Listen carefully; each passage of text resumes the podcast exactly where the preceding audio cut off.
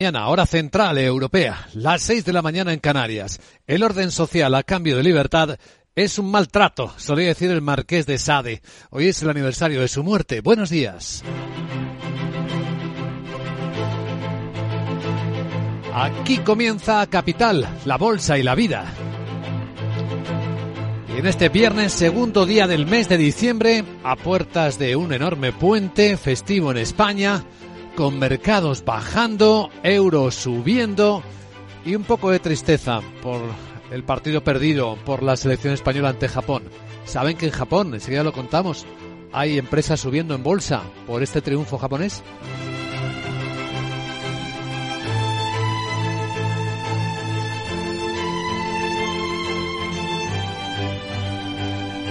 Capital, la bolsa y la vida.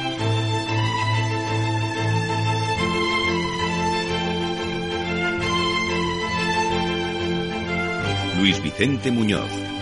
Pero de todas las señales importantes en las últimas horas, quizás sean estas palabras del presidente de Estados Unidos dispuesto a hablar con Putin las más importantes. Dice que está preparado para hablar con el señor Putin, si de hecho tiene interés en que decida que está buscando una manera de terminar la guerra. Todavía no es el caso, pero si lo es, eh, consulta con mis amigos franceses y de la OTAN. Estaré encantado de sentarme con Putin para ver qué tiene en mente. Aún no lo ha hecho. Algo ha cambiado el viaje de Macron a Estados Unidos. No solo esto, sino que ha logrado el compromiso de Estados Unidos de rectificar la ley antiinflación que tanto daño hacía en su planteamiento de subvención de proteccionismo a las empresas norteamericanas a las europeas. Sí, sí, lo ha reconocido el propio presidente Biden. Recuerda que hay un ajuste que podemos hacer que fundamentalmente puede facilitar la participación de los países europeos o si quieren que puedan estar por su cuenta, pero es algo que hay que resolver. No hay nada fundamental, nunca se pretendió cuando escribir la legislación excluir a la gente que estaba cooperando con nosotros. Esa no era la intención. Así que muy contento Macron por lo que se trae de vuelta para Francia y para toda Europa. El deseo del presidente Biden es reconstruir una industria fuerte y asegurar algunas tecnologías para el futuro. Y Francia desea exactamente lo mismo para sí misma. La escena sigue siendo económicamente tensa con la inflación que no obstante podría haber tocado picos, según ha dicho hace apenas unos minutos a la agencia Reuters el presidente del Banco Mundial, David Malpass.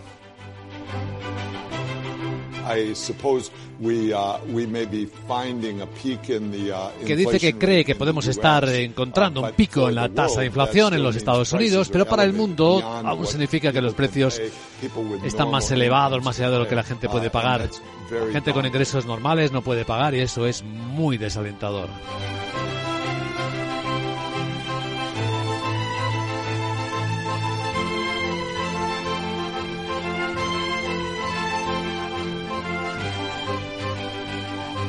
¿Y qué hay de España? En dos horas tendremos los datos de paro y afiliaciones a la seguridad social del mes de noviembre, que según adelanta el ministro de Seguridad Social, José Luis Escribá, este año excepcionalmente diría va a estar más o menos estable el nivel de empleo. Eso después de la polémica forma de contar a los fijos discontinuos que no están trabajando como si no estuviesen parados.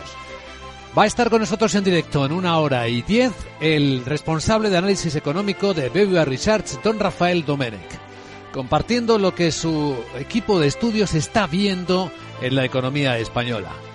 Escucha lo que viene a partir de las 8 y 10 y 7 y 10 en Canarias, en la visión de uno de los economistas más prestigiosos de España. Y tras él, en la gran tertulia de la economía, Manuel Romera, Antonio Sanabria y Marisa Estevez nos ayudarán a dar contexto a las noticias que hoy despiertan la economía con mercados en tonalidad roja.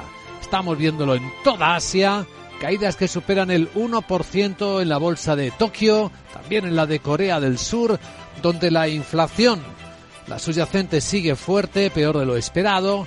Estamos viendo cómo los futuros europeos vienen cayendo, no mucho, ¿eh? tres décimas. El futuro del Eurostox son nueve puntos entre el 1970 y vienen cayendo también los americanos.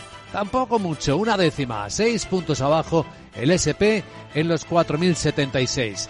Llamativo el euro que aprovechando esta debilidad del dólar, tiene esto una conexión directa con las palabras de anteayer de Jerome Powell, escala hasta rebasar un cambio de un euro por 1,05 dólares en las pantallas de XTV.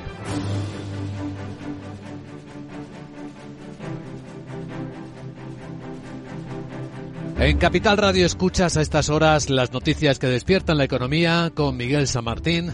Vamos a ver qué más ha dicho el presidente del Banco Mundial, David Malpass, hace un instante, además de alertar de que la inflación todavía es demasiado dura para muchos países. Pues eh, también apunta que hay un eh, una posibilidad importante de que muchos países entren en recesión, además de por la inflación, por el crecimiento lento. Incluso apunta en esta entrevista a Reuters de que ya se está en esta inflación.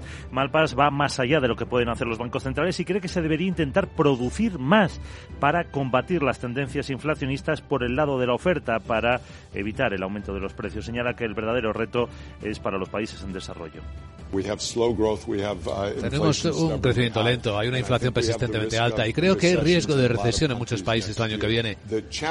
El desafío para los países en vías de desarrollo, con los que trabajo y con la gente de los países en vías de desarrollo, es que el riesgo es que esto dure mucho tiempo que, no haya un mecanismo ahora mismo para que el mundo proporcione capital, para que eh, los países atraigan a los mercados de capital, o que muchos de los mercados estén cerrados. Espera que en Estados Unidos la inflación haya tocado techo y asegura que las medidas de los bancos centrales no han tenido un impacto apreciable en los elementos esenciales de la economía, sobre todo en el mercado laboral, ni han logrado avances sustanciales en la reducción de los precios. Dice que el coste previsto para la reconstrucción de Ucrania es asombroso. La misma agencia de noticias Reuters que ha entrevistado a David Malpa está filtrando que el G7, los siete países más poderosos del mundo, están ya muy cerca de acordar un tope al petróleo procedente de Rusia en los 60 dólares barril. Ahora los gobiernos de la Unión Europea son los que tienen que acordar esa cifra para el precio del petróleo ruso transportado por mar, como les pide el G7, con un mecanismo de ajuste para mantener el tope en un 5% por debajo del precio del mercado.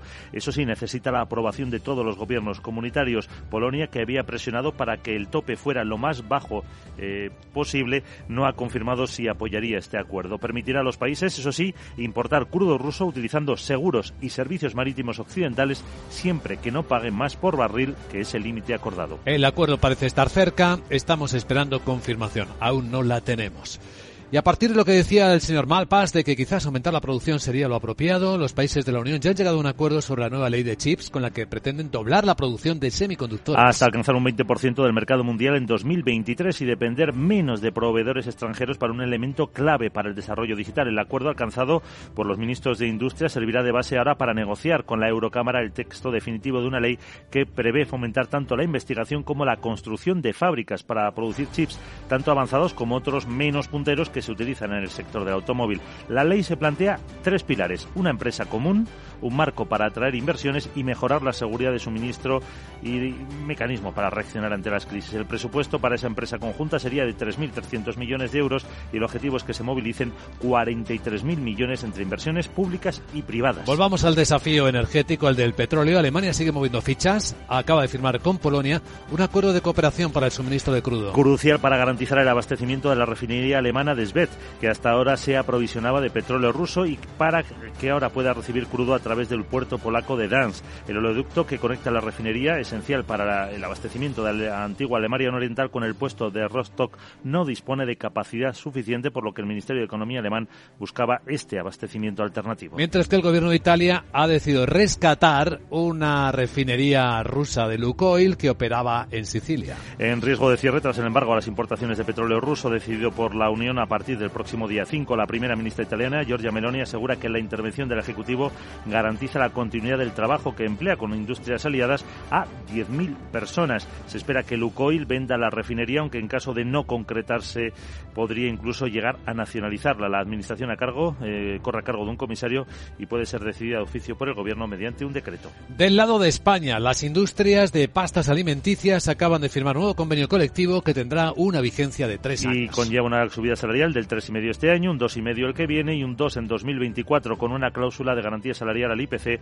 al final de la vigencia sin límite ni topes. Por su parte, los eh, trabajadores del sector de calzados se sumaban este jueves a la primera huelga en 45 años y han interrumpido parcialmente un 95% según los sindicatos la producción en algunas zonas de España. Y la multinacional Bridgestone eleva ya a 2.900 los trabajadores afectados por el nuevo ERTE por causas productivas que afecta a cuatro de sus plantas en España. Se pretende aplicar las dos últimas semanas de este mes según la dirección. La parada de la producción viene motivada por la disminución de la demanda, la bajada de las ventas y el alto estocaje de productos en los almacenes. A ver qué tal salen los datos de paro registrado en España y las afiliaciones a la Seguridad Social que se publican a las 9 de la mañana después de que en octubre el paro registrado bajara en 27.000 personas. Y el empleo avanzara con 103.500 afiliados más gracias al tirón del sector educativo. Precisamente esa fue la clave para que en noviembre de 2021 se consiguiera el mayor descenso de la tasa de la serie histórica. Hace unos días el ministro de Seguridad Social, José Luis Escriba, avanzaba que la afiliación media será prácticamente cero, con un crecimiento de 80.000 cotizantes en términos desestacionalizados. Aún así, no ve problemas en el mercado laboral. En ese seguimiento que hacemos del mercado de trabajo no hay ninguna indicación ni ninguna de que se esté produciendo algún enfriamiento del mercado de trabajo. Otras referencias y en el lado de la negociación sobre la reforma de las pensiones, el ministro ha dicho que le parece que lo que se va hablando va en la dirección correcta y que se está produciendo una cierta convergencia de posiciones. Sí reconoce diferencias con los agentes sociales sobre la ampliación del periodo para calcular la pensión y la subida de bases máximas, los dos temas abiertos en la mesa y comprometidos con Bruselas para este 31 de diciembre. El secretario general de comisiones, Unai Sordo, pide sacar de la negociación el periodo de cómputo de la pensión. No es que no estemos en condiciones de acordar, es que no estamos ni por la labor de negociar una medida que ni es necesaria en este momento, ni cuenta con un aval político suficiente. El presidente de COE, Antonio Garamendi, ha afirmado que no comparte ni la premura ni tampoco el modelo que propone el ministro para reformar el sistema. Pues todo esto forma parte del contexto con el que despierta este viernes 2 de diciembre, además de lo que nos trae en su agenda Sara Boto. Hola Sara, muy buenos días. Muy buenos días Luis Vicente, que sí y que por fin es viernes y yo sé tú lo sabes. Sí. Nosotros lo sabemos Ya. que tu body también. Venga. Bueno, vamos con la agenda porque Alemania publica la balanza por cuenta corriente y la comercial de octubre y el índice de precios de importación. Francia ofrece datos de producción industrial y en España se conocerá el dato de paro y de afiliación a la seguridad social de noviembre. Sí. En la zona euro llegará el índice de precios al productor, que podría moderarse. Y en Estados Unidos la referencia clave del día será también la tasa de paro de noviembre que podría permanecer en el 3,7% y la creación de nóminas no agrícolas. Bueno voy a ver si me aireo que todavía me dura el sustazo de anoche con eso del jurgol. Ah. Casi España se queda fuera. Sí. Aunque seguro que Félix el duende no vio el partido como corrían los japoneses. A la Torrecillas le ha recordado a esto. Bueno. Venga, Sara. Jeje. Venga. Bueno, vamos a ver si ahora con Marruecos que han mejorado las relaciones les podemos ganar. Mm. Uf, no sé yo. Luis Padrique espera que va la Sarita a Qatar. Te dejo ya. Chao. Sí, el martes es el partido de la selección española contra la de Marruecos. De momento vamos a hacer una lectura económica, porque sí, la victoria de Japón sobre España está haciendo subir algunas empresas de la bolsa japonesa. Ahora vamos a ver cuáles. Nuestro sueño era enseñar a los alumnos de manera más innovadora y lo estamos haciendo. Somos de la generación de los que sueñan y hacen. Con los fondos de la Unión Europea, miles de sueños como el de Mayalen y Oscar del Centro de Formación Somorrostro se están haciendo realidad. Entra en plan de recuperación.gov.es y haz el tuyo posible. Gobierno de España. Bontobel Asset Management. Calidad suiza con el objetivo de obtener rendimientos superiores a largo plazo. En Bontobel Asset Management siempre estamos a la vanguardia de las inversiones activas en bonos y acciones. Para más información, entre en nuestra página web bontobel.com barra m. Bontobel Asset Management, su especialista global en fondos de inversión. No se pierda este sábado gratis con Expansión Guía de Fondos 2023. Un amplio análisis de los mejores fondos para invertir y sacar el máximo rendimiento a los ahorros. Sepa qué tipo de fondo elegir y cuáles son más rentables. Conozca las características de cada clase de fondo para tomar las mejores decisiones. Guía de Fondos 2023. Este sábado en tu kiosco gratis con Expansión. Capital, la Bolsa y la Vida. con Luis Vicente Muñoz.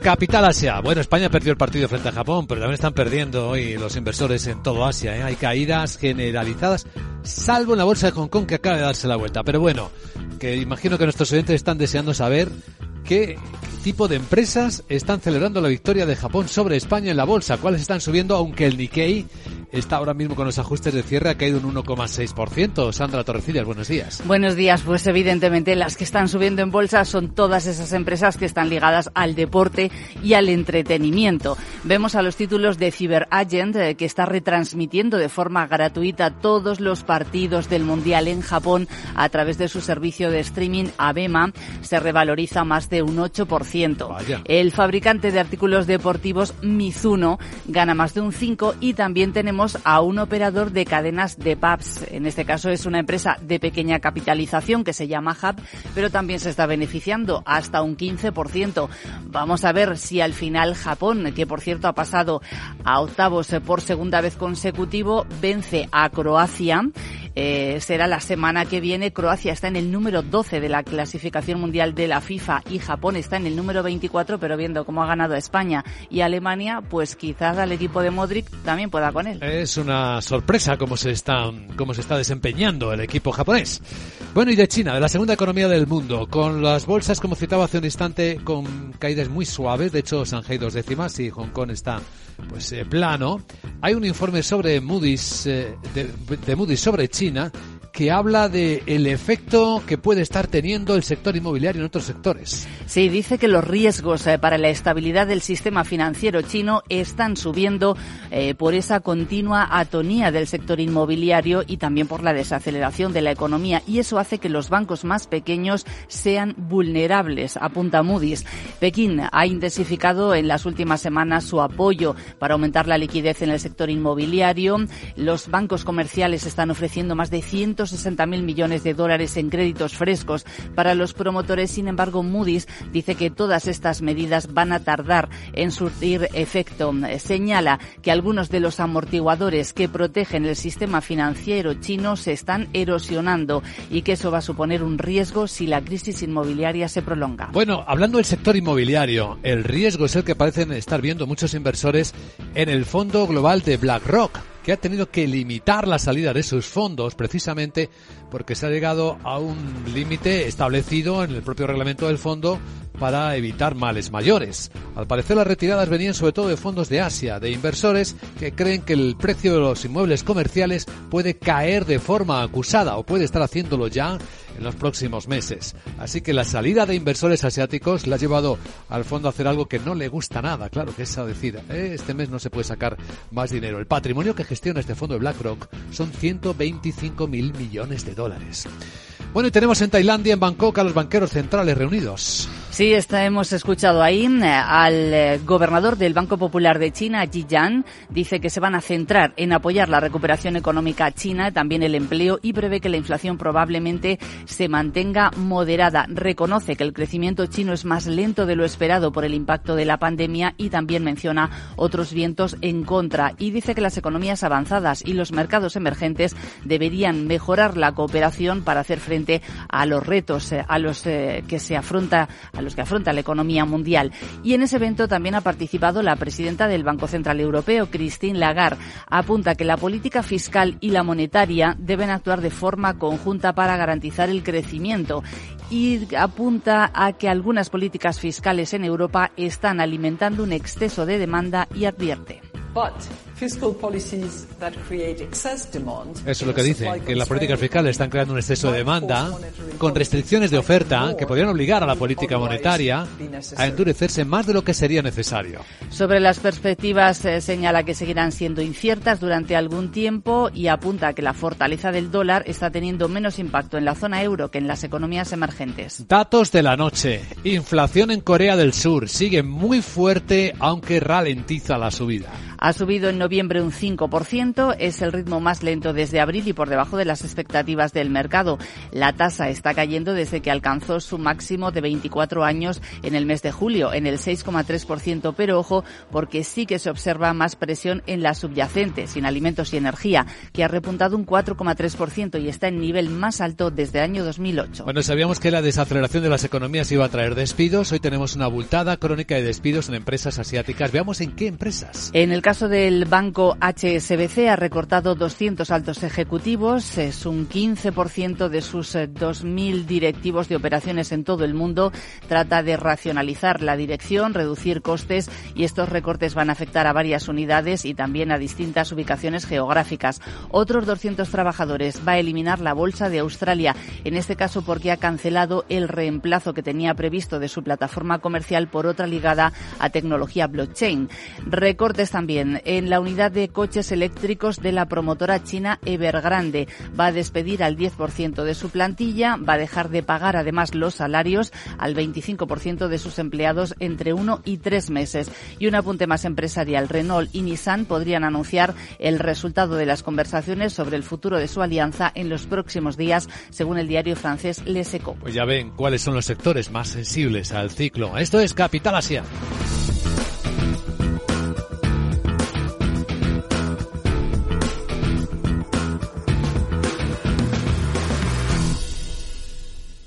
Capital, la Bolsa y la Vida, con Luis Vicente Muñoz.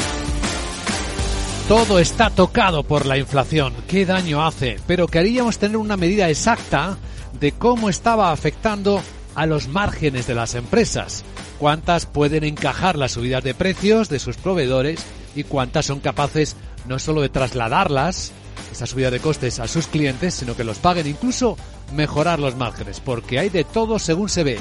En España en concreto, con el último informe del Banco de España. Laura Blanco, buenos días. Buenos días, a punto de cerrar 2022. Seguimos sin pacto de rentas explícito. Y el Banco de España, ya sabemos, ha dicho en muchas ocasiones que estaba siendo implícito. Bien, más allá del explícito, el implícito eh, análisis sobre los salarios subiendo menos que la inflación, las pensiones subiendo más que la inflación, pero no siendo un coste empresarial y por lo tanto dicen algunas voces analizando el contexto del mercado español que no acaban retroalimentando la escalada de precios. Bien, ¿qué sucede con los beneficios de las empresas? Central de Balances del Banco de España, el documento que nos informa de las cuentas de las compañías españolas, dice que el beneficio de las empresas no financieras ha subido un 95% entre enero y septiembre casi el doble de lo que estaba subiendo en el año 2021. La clave, la reactivación de la actividad económica.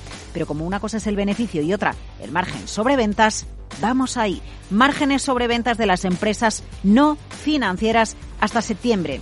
Se reducen ligeramente y están por debajo de los márgenes que tenían las empresas antes de la pandemia. Pero como esto es una media, para tener una foto más fiel necesitamos analizar sector a sector. Las que operan en el sector intensivo en el uso de energía o las que son exportadoras tienen una evolución desfavorable en sus márgenes sobre ventas. ¿Dónde encontramos mejoras sustanciales del valor añadido bruto? En industria, sobre todo en refino, y en comercio y hostelería. Estos son los sectores donde más están subiendo los márgenes empresariales y muy por encima de la inflación. Por ejemplo, margen de comercio y hostelería se ha elevado un 25%.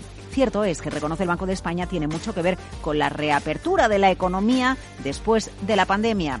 Y es verdad, pese a la subida del valor añadido bruto, el Banco de España reconoce que los datos referidos al tercer trimestre, el último sobre el que tenemos datos, muestran que se pierde el dinamismo. Pero ahí quedan los datos. De manera global, los márgenes suben, sobre todo en el refino, en el comercio y en la hostelería. Bueno, y en la actualidad se cuela una alfombra roja y una cena de película. A ver, confiésalo, Luis Vicente. Todos sabemos que a ti el fútbol no te va y que anoche tú no estabas en el España-Japón, porque si aún hubiera sido China, ¿no? Pues a lo mejor te dejabas ver. ¿Acaso estabas anoche en la cena más VIP que jamás se ha ofrecido en la Casa Blanca? Cena VIP con política, con empresa y con Star System de Hollywood, juntos en la Casa Blanca para brindar con Emmanuel Macron. ¿Cómo le gusta a los americanos? El glamour de Francia, el glamour de la vieja Europa.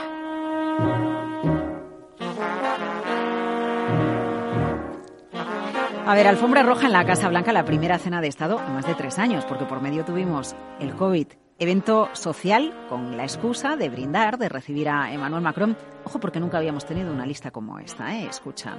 Director ejecutivo de Apple, Tim Cook. Director ejecutivo de Bank of America, Brian Moynihan. Cofundador de KKR, Henry Kravis. Productor de cine, Jeffrey Kranzenberg.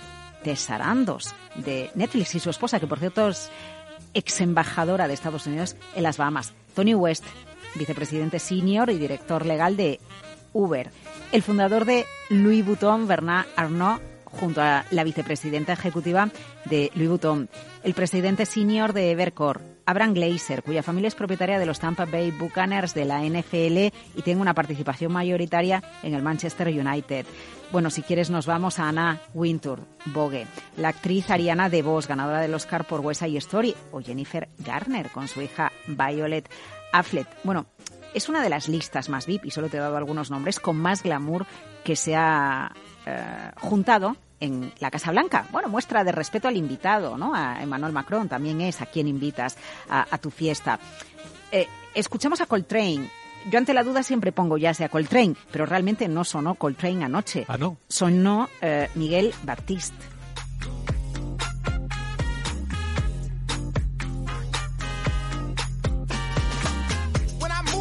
Por cierto, espectaculares los candelabros que se pusieron en la cena. Es, es, curioso, no es interesante porque son esos candelabros que te impiden ver al que tienes, al que tienes enfrente y tienes que no eh, girar la cabeza para poder para poder charlar. Mucho mucho brillo, mucha mucha luz. Una cena que más allá del glamour y de la alfombra roja y de ser la cena más importante de los últimos años, por cierto, Macron ya ha estado más veces en esa cena, ¿eh? porque le recibió en su día Donald Trump. Es decir, es uno de los invitados a los que se le recibe de los europeos con más glamour en la Casa Blanca. Mira, a Tim Cook le acompañaba Lisa Jackson, que es vicepresidenta de, Medio Ambiente y Políticas e Iniciativas Sociales de Apple. Eh, a Tim Cook se le preguntó que qué tal había ido la reunión que tuvo con Elon Musk el miércoles. Dijo que la reunión había ido muy bien, porque Elon Musk no estaba en la cena. Quienes sí estaban eran políticos, legisladores, gobernadores de Estado, Nancy Pelosi, eh, miembros del Departamento de Justicia de Estados Unidos, porque en medio de tanto brillo, de tanto candelabro, de tanta cena, y, y, de la música. Estas cenas sirven para lo que aquí en España conocemos como el networking. ¿Sabes lo del palco del Bernabéu? Sí. Bueno, pues allí... Pero en grande y en bonito. En grande y en bonito y con los directivos de las empresas más grandes del mundo. Aquí lo interesante sería saber quiénes no fueron. ¿Sería porque no habían sido invitados o porque en algún caso declinaron? Eh, bueno, tenemos muchas dudas. A lo mejor algunos estaban en otra cosa. Por ejemplo, empezando a celebrar la Navidad y poniendo su árbol.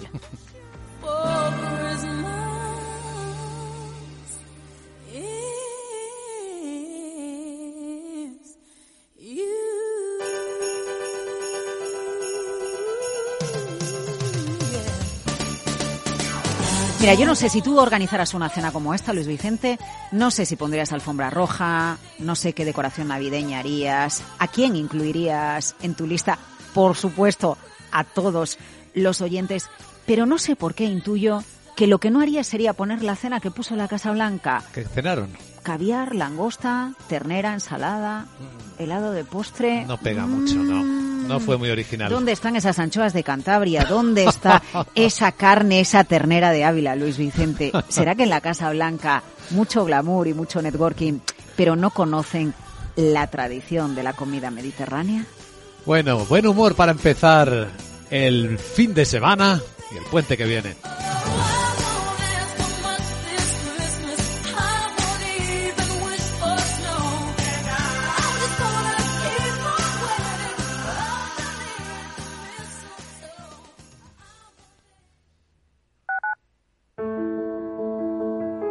Las mujeres mayores son víctimas invisibles. Ante la violencia, denuncia. En la Comunidad de Madrid trabajamos para erradicarla. Llama al 012 Mujer. Estamos a tu lado. Pacto de Estado contra la Violencia de Género. Comunidad de Madrid. Aquí, en la Comunidad de Madrid, todos podemos tener un pueblo.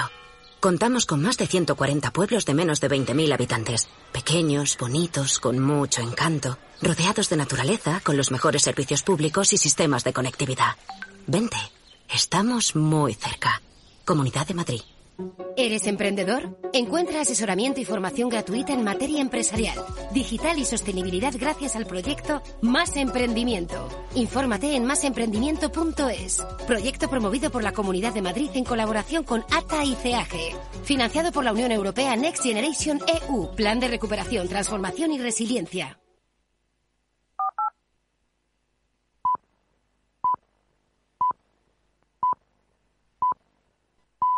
Son las siete y media de la mañana, hora central europea, las seis y media en Canarias. Decía el marqués de Sade que la tolerancia es la virtud del débil. Hoy es el aniversario de la muerte del escritor francés. Buenos días.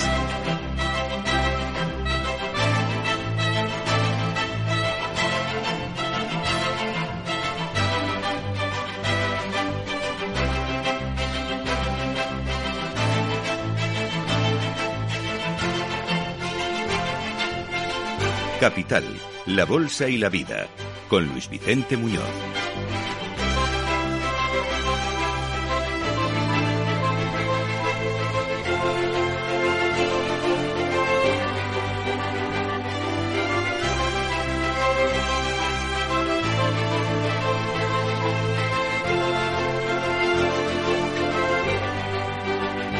Viernes 2 de diciembre. ¿Es esto una señal del presidente de Estados Unidos por algo en particular que no conocemos?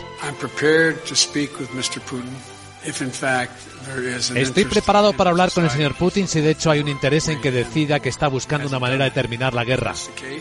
Todavía no lo ha hecho, si ese es el caso, en consulta con mis amigos franceses y de la OTAN. Estaré encantado de sentarme con Putin para ver qué tiene en mente, aunque no lo haya hecho aún.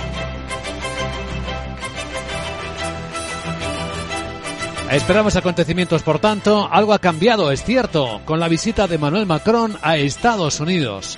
De hecho, el presidente Biden ha confirmado que está dispuesto a reformar la ley antiinflacionista que perjudicaba con sus medidas proteccionistas a las industrias europeas. Veremos en nuestro tiempo de información. En la escena de esta mañana nos encontramos mercados que están corrigiendo las subidas previas y nos encontramos a un euro tan fuerte como no veíamos desde el pasado mes de julio. En las pantallas de XTV a 1,0532 dólares. El petróleo quieto en 81 dólares 20 centavos el West Texas, esperando ver si es verdad lo que la agencia Reuters está adelantando, que el G7, los siete países más poderosos del mundo, están a punto de cerrar un acuerdo para que el petróleo que cualquiera le compre a Rusia no se lo pague a más de 60 dólares barril. Ya ven, 81.22 el West Texas, mientras que el Brent en Londres está en 87.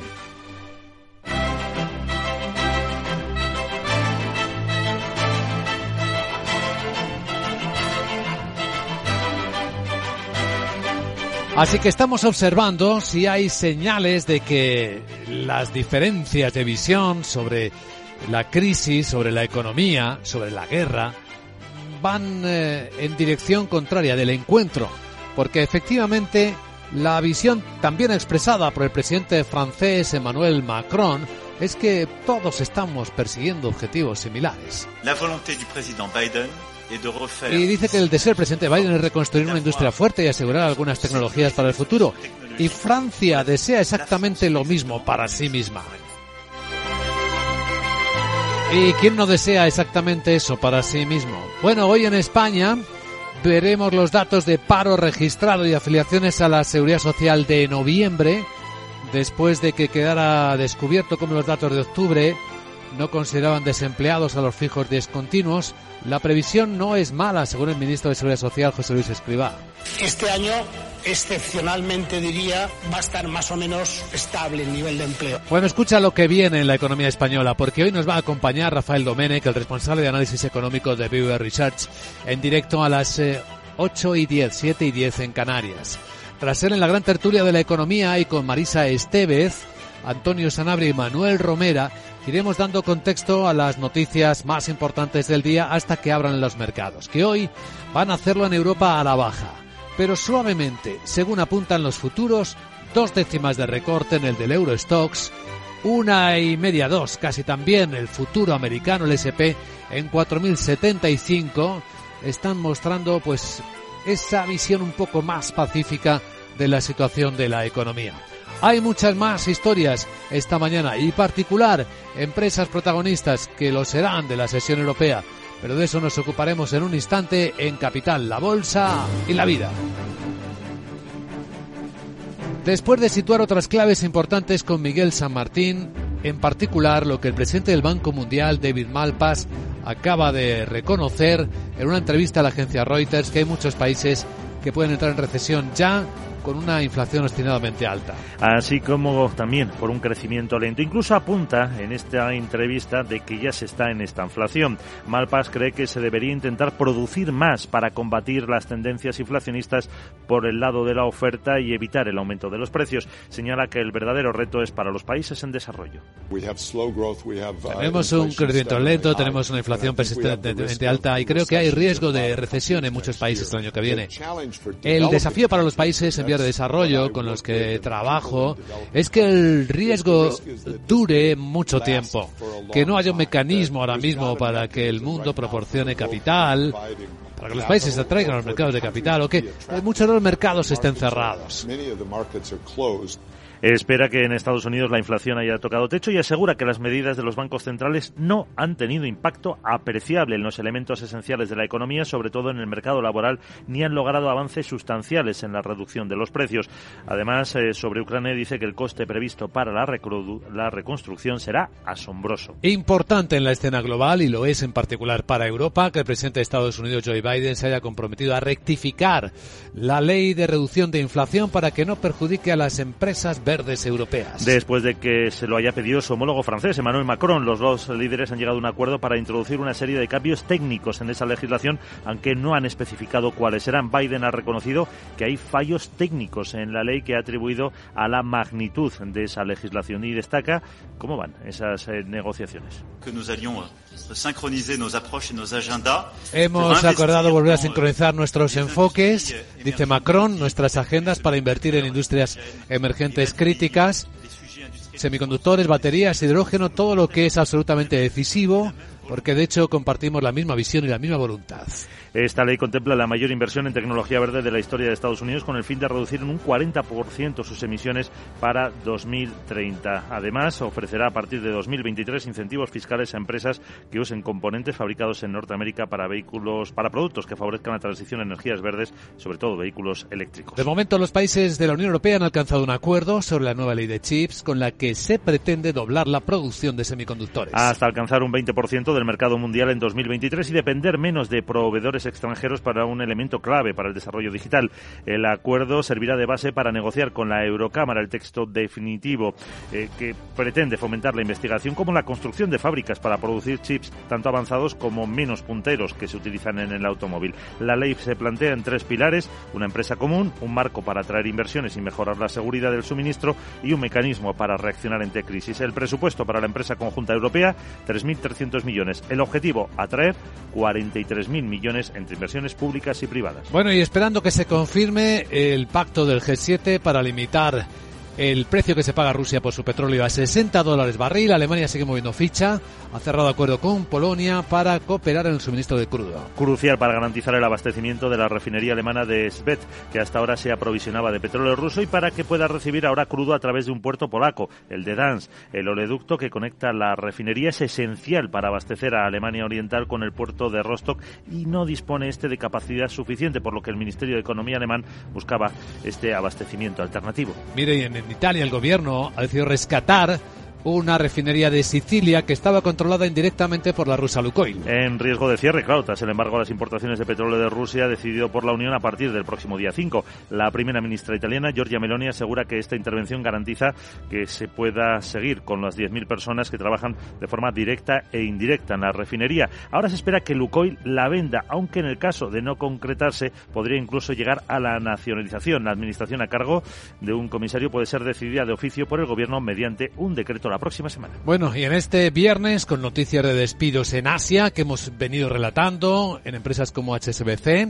o también en inmobiliarias chinas, en España, la multinacional Bridgestone ha elevado a 2.900 los trabajadores que van a estar afectados por un nuevo ERTE por causas productivas en sus cuatro plantas. Se pretende aplicar las dos últimas semanas de este mes. Según la dirección, la parada de la producción viene motivada por eh, tres razones. La disminución de la demanda, la bajada de ventas y el alto estocaje de productos en los almacenes. Mientras que en la industria de las pastas alimenticias se ha firmado un nuevo convenio colectivo con vigencia de tres años. Y conlleva una subida salarial del 3,5 este año, un 2,5 el que viene y un 2% en 2024, con una cláusula de garantía salarial al IPC eh, al final de la vigencia sin límites ni topes. Justo ese mismo incremento es el que pedían los trabajadores del sector del calzado que han iniciado este jueves su primera huelga en 45 años y han interrumpido parcialmente la producción en algunas zonas de España. Según los sindicatos, el seguimiento eh, ha sido más del 90%. Bueno, y antes de ver la agenda de Salabot, tenemos datos de paro. En octubre bajó en 27.000 personas, a ver este mes de noviembre. Y el empleo avanzaba en el mes anterior 103.500 afiliados por el, terror, eh, por el tirón del sector educativo, que fue la clave para que en noviembre del año pasado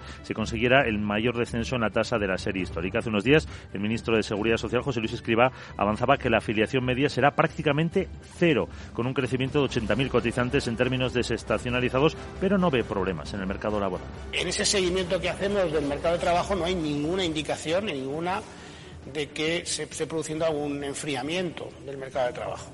Bueno, ya veo los eh, ojillos pilotos azules encendidos de, de Sara Bot en cuanto decimos la palabra agenda. Sí, Sara, cuéntanos, buenos días. Muy buenos días, Luis Vicente. Es viernes y tu body lo sabe, pero Sí. voy ya con la agenda porque Alemania publica la balanza por cuenta corriente y la comercial de octubre y el índice de precios de importación. Francia ofrece datos de producción industrial y en España se conocerá el dato de paro y de afiliación a la seguridad social de noviembre. En la zona euro llegará el índice de precios al productor, que podría moderarse. Y en Estados Unidos la referencia clave del día será también la tasa de paro de noviembre que podría permanecer en el 3,7% y la creación de nóminas no agrícolas. Bueno, en mi Sarapedia he descubierto un día chuli que tenemos hoy. Como no lo sabrás, ahí va la pista. A ver.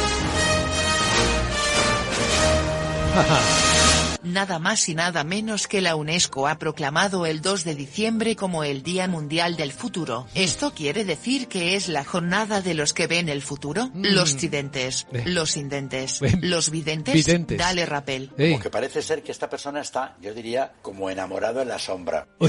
Es que ya sabes que estoy de viernes. Ya te veo. Mejor me voy al Sí. future. Déjalo, Chao. déjalo. Aunque no estaría mal que algún día celebráramos el Día Universal del Presente. Y es de lo que nos vamos a ocupar en Capital Radio, pero hay más cosas.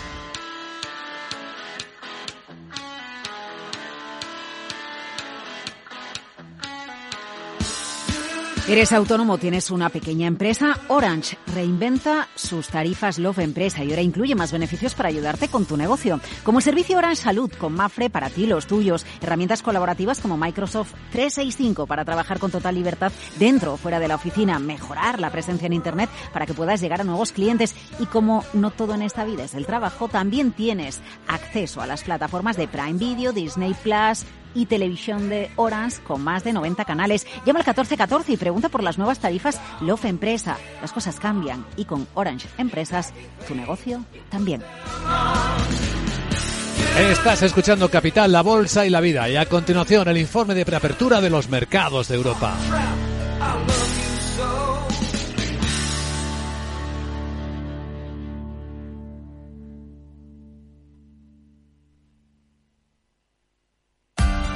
Capital Radio. Escucha lo que viene.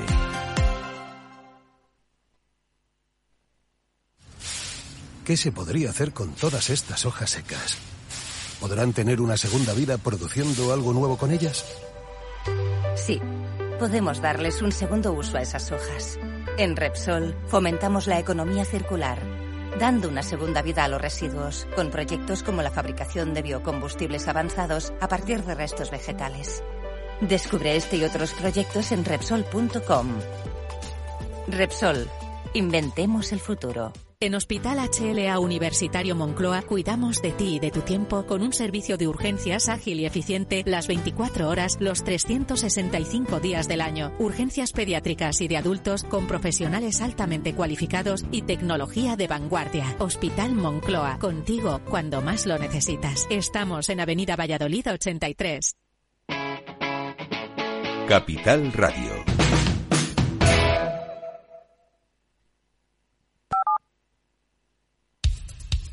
Capital, la Bolsa y la Vida, con Luis Vicente Muñoz.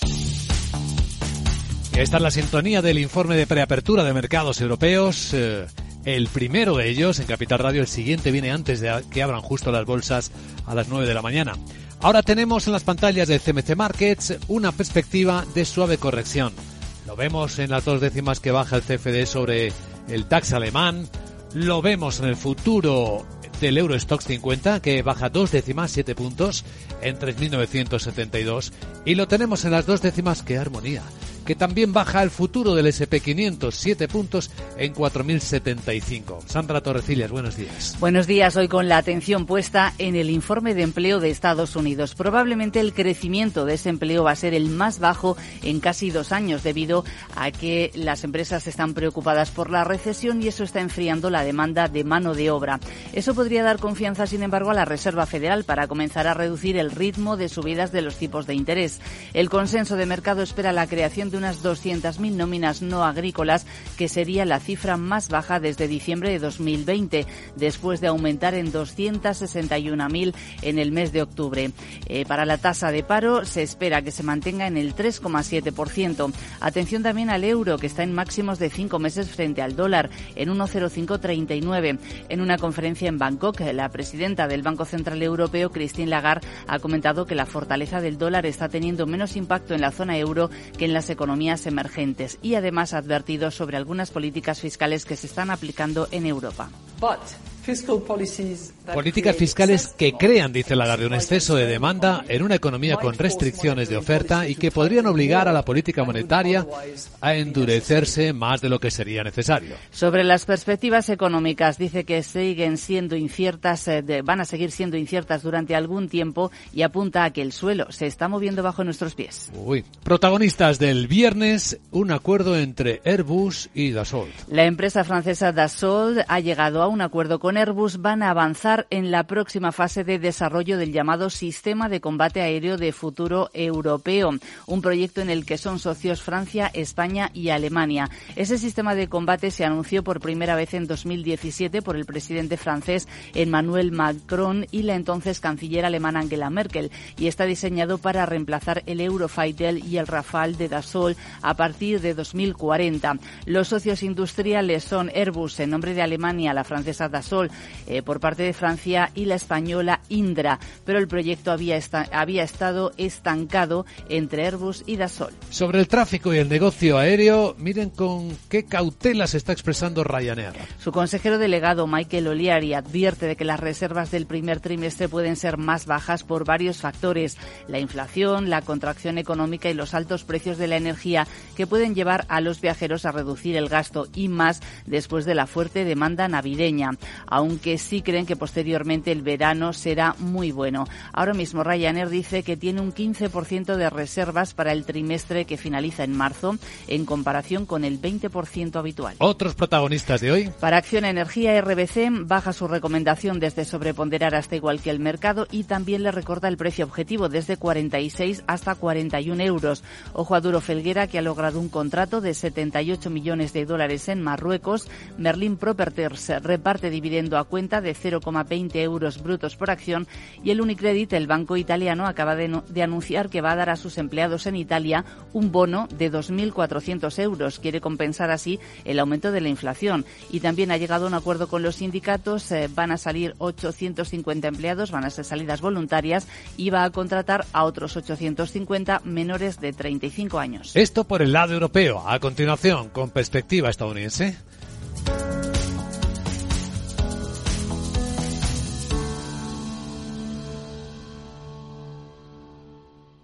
¿Aún no sabes lo que es el kit digital? Más de 200.000 empresas ya lo han solicitado. Si eres autónomo o una pyme de menos de 50 trabajadores, pide ya tu bono digital de hasta 12.000 euros. Es el momento de trabajar conectados, de hacer crecer tu negocio, de mejorar tu ciberseguridad, de disfrutar de los beneficios de la digitalización. Únete al cambio digital. Infórmate en acelerapyme.es. Financiado por la Unión Europea. Next Generation. Plan de recuperación. Gobierno de España. Bueno, pues de Wall Street algunas claves, Miguel. Pues que cerró en terreno mixto y el Dow eh, cedió un 0,56% al imponerse en el nerviosismo por el informe sobre el mercado laboral en Estados Unidos que, como te ha contado Sandra, se publica. Hoy el S&P 500 bajó un 0,09% y el Nasdaq sí subió un 0,13%. Según los analistas, los inversores tienen ahora las expectativas puestas en los datos de noviembre de desempleo y los nuevos puestos de trabajo con los que van a evaluar la fortaleza del mercado laboral de cara a Navidad que la Fed también tiene en cuenta en su ajuste monetario. La mayoría de, las, eh, de los sectores terminaron en rojo, sobre todo el financiero, eh, que fue el que más eh, cayó. destacó precisamente la bajada del tecnológico Salesforce, un 8,27%, que ayer presentó resultados y también anunció la salida inesperada de uno de sus dos principales ejecutivos, Brett Taylor. También bajaron United Health un 2%, Boeing un 1,7%, lo mismo que Verizon. Avances de Nike del 1,3%, Home Depot un 0,95%, Disney un 0,8%. La cabeza del S&P 500, una energética PVH que subió un 9,5%, Etsy un 5,5% y Synopsis un 5,4%. Ah, eh, también en el S&P, después de Salesforce, bajó dólar general un 7,5%. El petróleo subía por encima de los 81 dólares el barril de West Texas y el rendimiento del bono del Tesoro a 10 años bajaba al 3,51 desde el 3,61%. Y a continuación, veamos cómo van acercándose al cierre los mercados de Asia. Para ti, que eres autónomo, tienes una pyme, una empresa o eres emprendedor y quieres internacionalizar tu proyecto, en el ICO estamos contigo para que llegues lejos con una amplia oferta integral de financiación. Infórmate en tu banco en ICO.es o llamando al 900-121-121. Para que llegues lejos, estamos cerca. ICO, creemos en ti, crecemos contigo.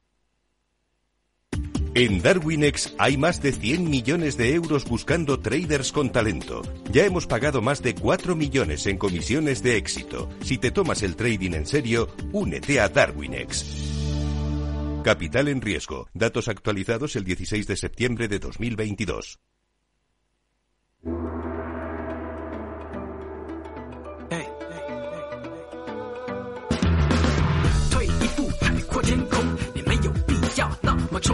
Y este es un vistazo al mercado en Capital Asia. Resulta que buena parte de los fondos que han salido del fondo de BlackRock, de su fondo inmobiliario, que le han llevado al gigante de la inversión, bueno, en este fondo hay 125 mil millones de dólares a cerrar las salidas porque ha alcanzado el tope soportable para evitar mayores problemas, pues eran de inversores asiáticos, eran pedidos desde Asia. Y es que parece que en Asia y por lo que está ocurriendo con el sector inmobiliario hay una creencia de que los precios van a caer con fuerza, particularmente en los inmuebles comerciales, según las informaciones que estamos leyendo de este lado. Vemos una sesión de números rojos. Las mayores caídas las está viviendo la bolsa de Tokio. El 1,6%. Eso es lo que ha caído al cierre la bolsa de Tokio, el Nikkei, en los 27.777 puntos, con algunas excepciones, como la empresa que hace el streaming de la, del Mundial de Fútbol que después de que Japón ganara anoche a España, la selección española, se ha disparado casi un 10% en la bolsa. Y otras empresas ligadas también al deporte tienen entusiasmados a los japoneses. En eh, China, eh, Hong Kong está bajando moderadamente dos décimas, Shanghai otras dos. En Corea del Sur estamos viendo ahora mismo la mayor caída del 1,8% después de que la inflación publicada, el 5%, moderada, moderase la subida de la tasa general, pero no la subyacente, que está en el 4,3%.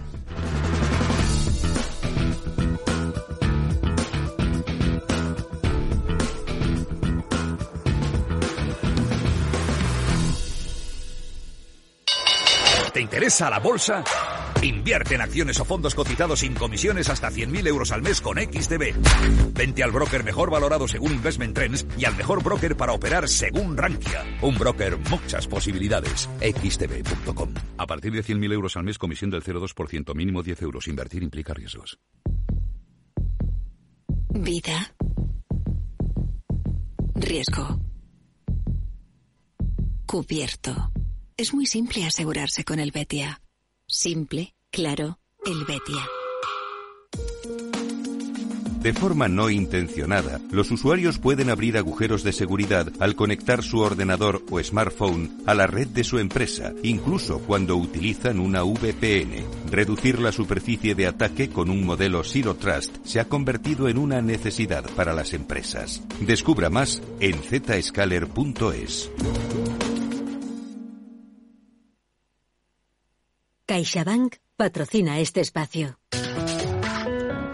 Precisamente esta historia que contábamos es ahora la portada de Financial Times, como Blackstone está limitando los retiros de su fondo inmobiliario de 125 mil millones de dólares a medida que los inversores se apresuran a salir. Cuenta el diario británico que un grupo de capital privado está vendiendo participaciones en los casinos de Las Vegas. Destacado también que Biden dice estar preparado para hablar con Putin sobre el fin de la guerra de Ucrania es quizá la declaración más llamativa de las últimas horas. Habla de lo que viene Financial Times, de una sala de audiencias a prueba de bombas y un CEO que a punto de salir a ella se pregunta qué hay que esperar del juicio de Wirecard, uno de los escándalos financieros más recientes. Habla también o recoge declaraciones de la primera ministra de Finlandia, que advierte que el mundo le parece que está siendo muy ingenuo y que debería reducir la dependencia de China.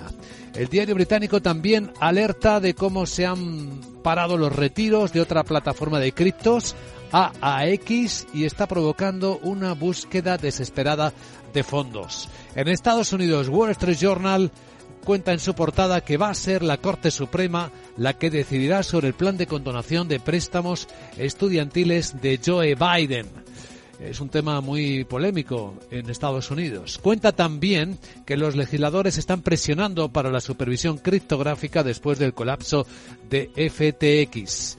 Habla de cómo hay una avalancha de reclamaciones por fraude que se está sumando ahora mismo en el mundo del consumo a los puntos de crédito, a los informes crediticios, para conceder más o menos crédito a los ciudadanos.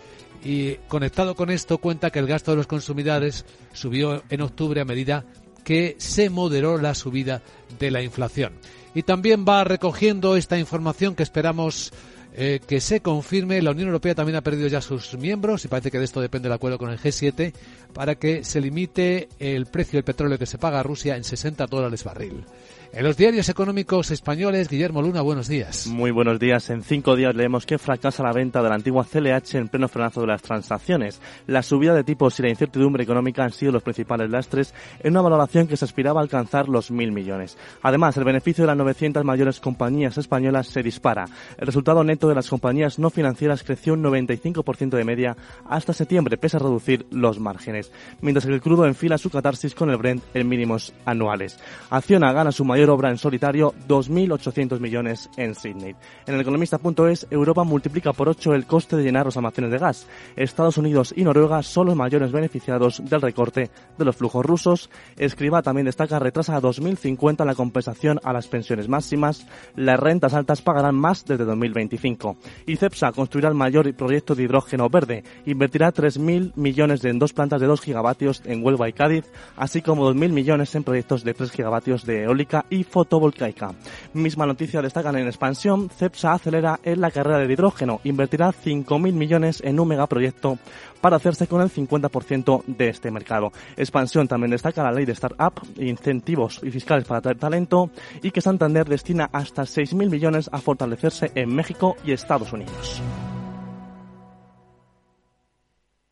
CaixaBank ha patrocinado este espacio. Tú andas dándole vueltas a la sostenibilidad y a cómo pagar menos en tu factura de la luz. Yo estoy aquí para asesorarte en todo lo que necesites.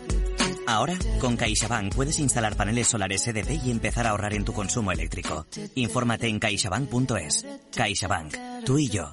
Nosotros.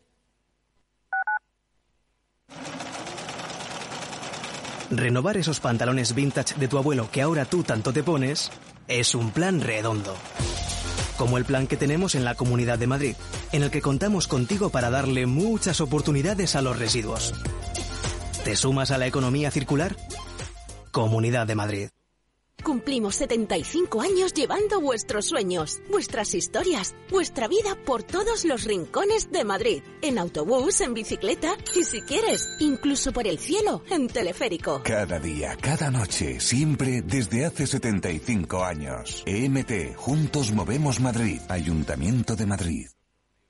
¿Eres emprendedor? Encuentra asesoramiento y formación gratuita en materia empresarial, digital y sostenibilidad gracias al proyecto Más Emprendimiento. Infórmate en másemprendimiento.es. Proyecto promovido por la Comunidad de Madrid en colaboración con ATA y CEAGE. Financiado por la Unión Europea Next Generation EU. Plan de recuperación, transformación y resiliencia. Valor Salud. Tiempo de salud su actualidad, sus personas, sus empresas. Todos los viernes a las 10 de la mañana en Capital Radio, con Francisco García Cabello. Capital Radio. Escucha lo que viene.